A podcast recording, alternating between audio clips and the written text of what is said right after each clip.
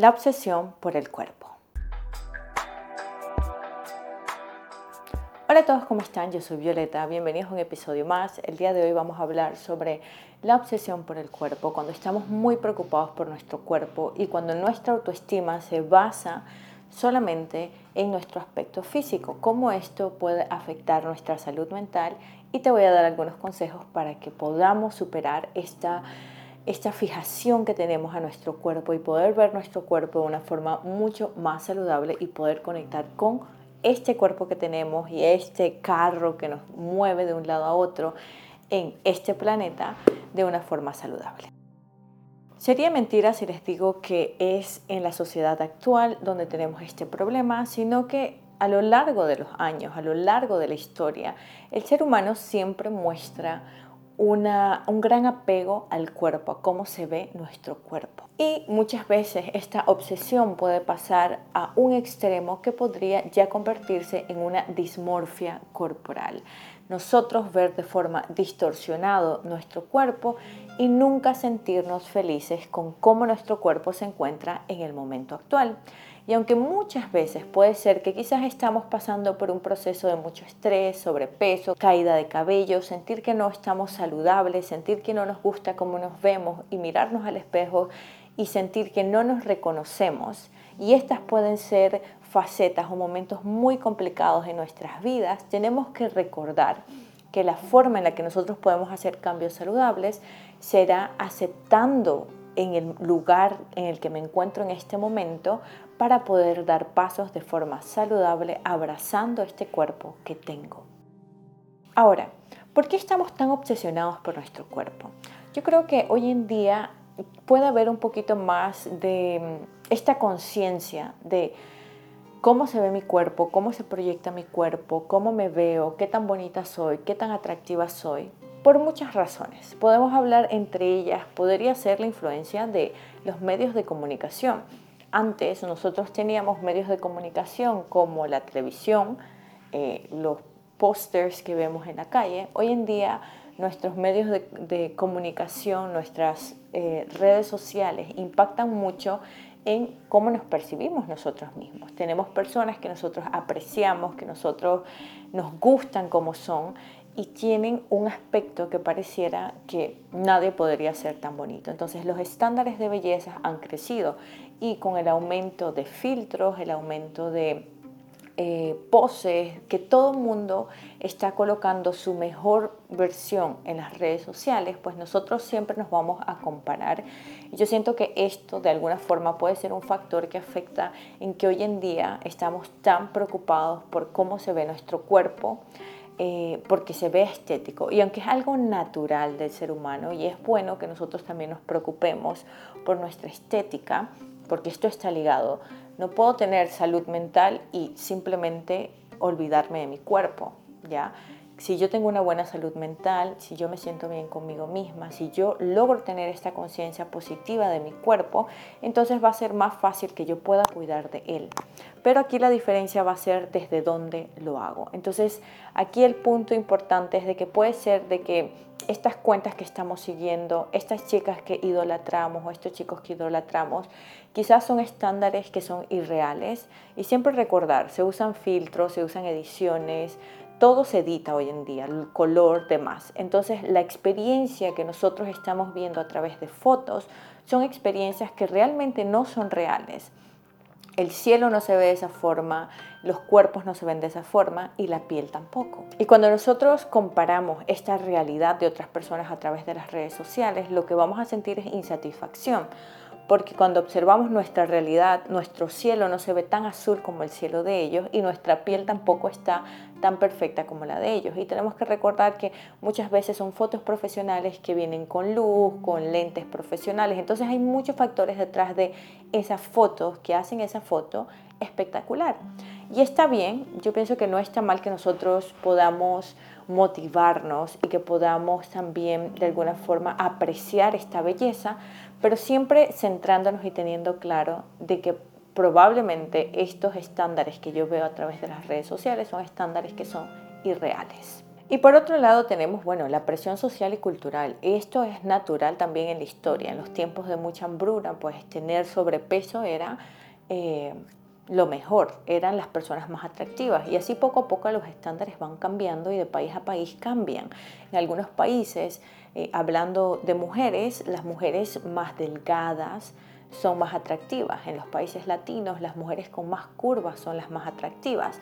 Entonces nosotros por instinto vamos a buscar eh, esta atracción por el sexo por el cual nos sentimos atraídos. Y si sabemos que el estándar de belleza es uno en específico, pues las personas van a tender a ir a través de ese estándar. Entonces ustedes ven, por ejemplo, ustedes van a ver tipos de cirugías plásticas que son distintas a los tipos de cirugías plásticas que existen en Latinoamérica. No quiere decir que no existan allá o que no existan acá esos tipos de cirugías, pero las que más se repiten, quizás aquí en Latinoamérica, podrían ser, podrían ser cirugías que em, modifiquen un poco más el cuerpo. Está más enfocado al cuerpo, algunas cosas específicas del rostro, por ejemplo la nariz, que veo mucho em, la nariz hoy en día, que para este lado del mundo está muy de moda estos labios grandes, gruesos, carnosos, pero por otro lado en otros países, por ejemplo, dando el ejemplo de Corea del Sur, se enfocan mucho más en el rostro, porque la estética, porque los estándares de belleza son distintos. Entonces, esta presión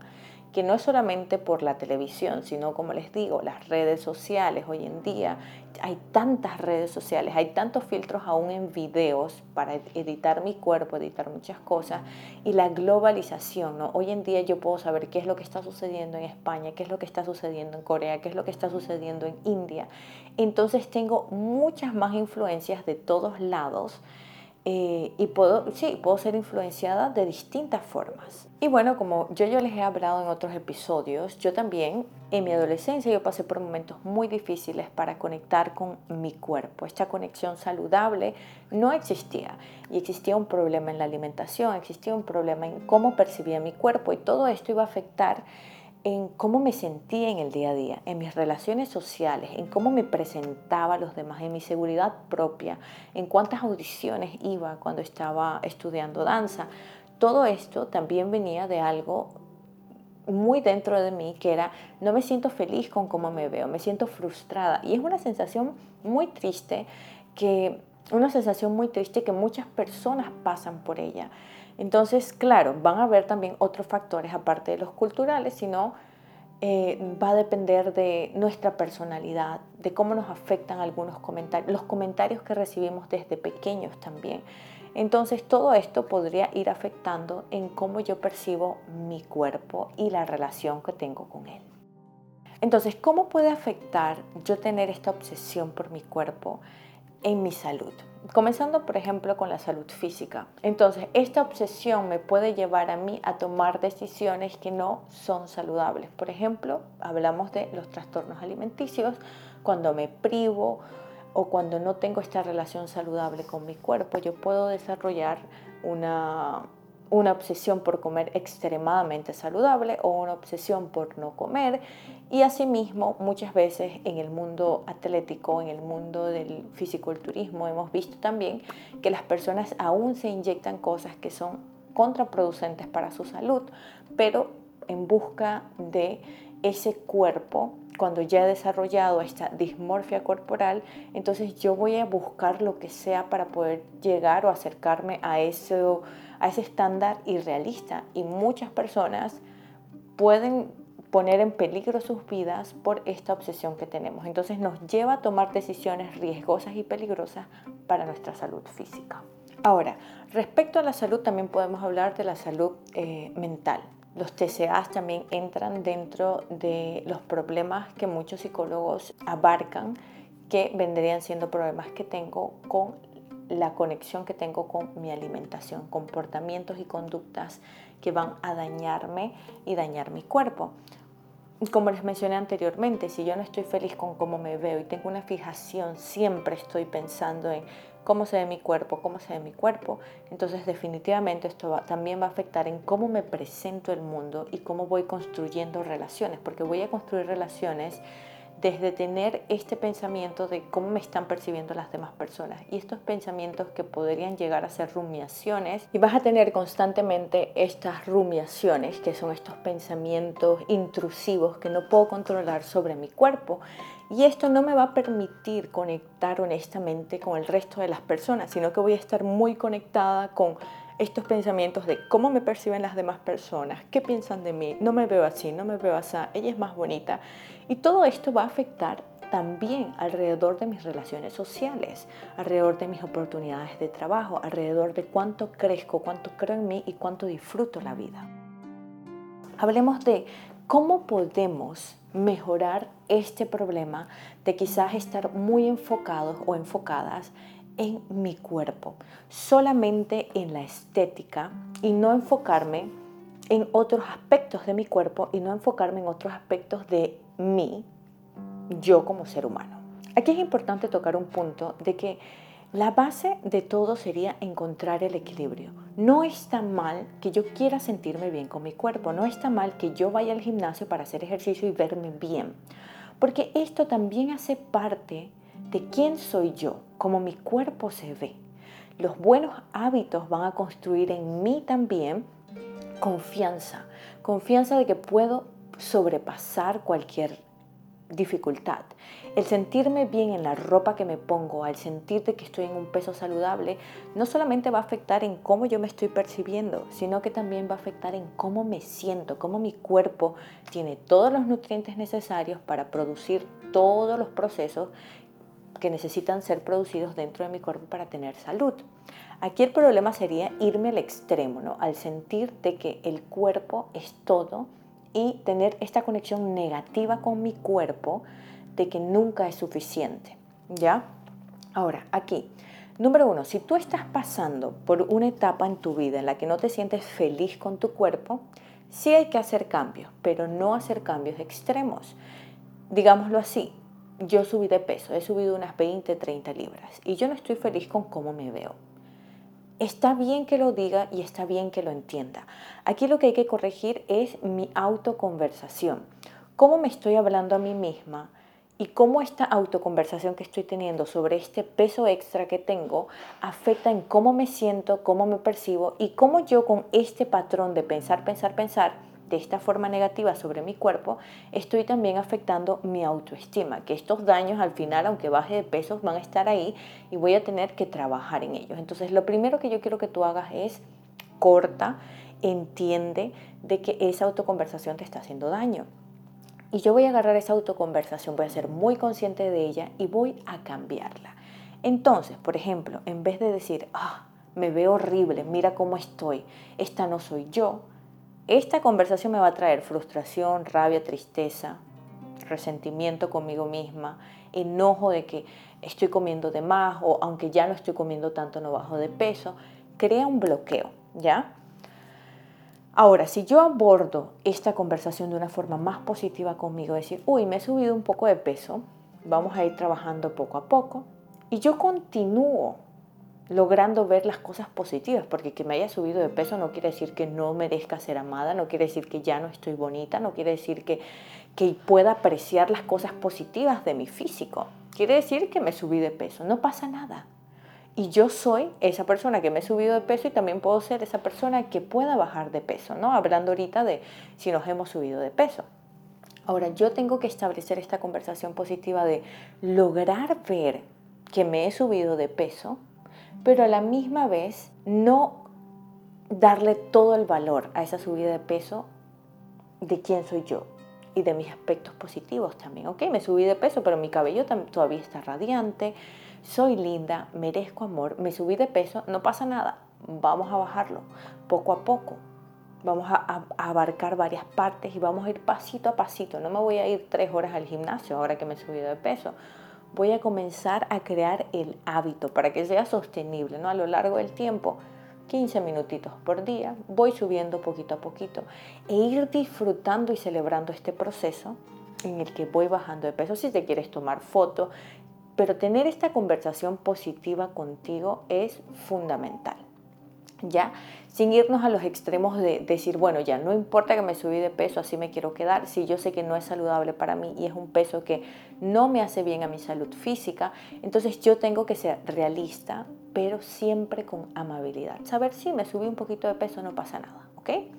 Ahora, otro punto importante aquí es em, la autoimagen positiva. Ya hemos hablado, tenemos un episodio hablando de cómo desarrollar esta imagen corporal positiva. Te di pequeños tips con los que tú puedes comenzar a trabajar estos pensamientos que a veces tenemos negativos sobre nuestra imagen corporal, ¿ya? Ahora, aquí es importante, se los digo yo también por experiencia propia, que he tenido muchos problemas con mi imagen corporal cuando estaba más joven, es ir, número uno, enfocándote en lo positivo y número dos, haciendo las paces con aquellas cositas que a ti no te gustan. Em, en el segmento donde voy a estar más con las personas que hacen parte del canal, que se han unido al canal, entonces les voy a explicar un poquito más cuáles eran estas inseguridades que tenía y cómo las he ido superando de forma un poquito más detallada. Pero aquí de forma general es más que todo este lenguaje positivo que tú tienes con cualquier parte de tu cuerpo te va a ayudar a que tú vayas haciendo las paces con esa parte de tu cuerpo. ¿Ya? Es una relación. Imagínate que no te gusten tus dedos, es una relación que tú tienes con tus dedos y es algo que te va a afectar a ti. ¿Ya? Entonces, hacer las paces comenzando con este lenguaje positivo que te acabo de decir. ¿Ya?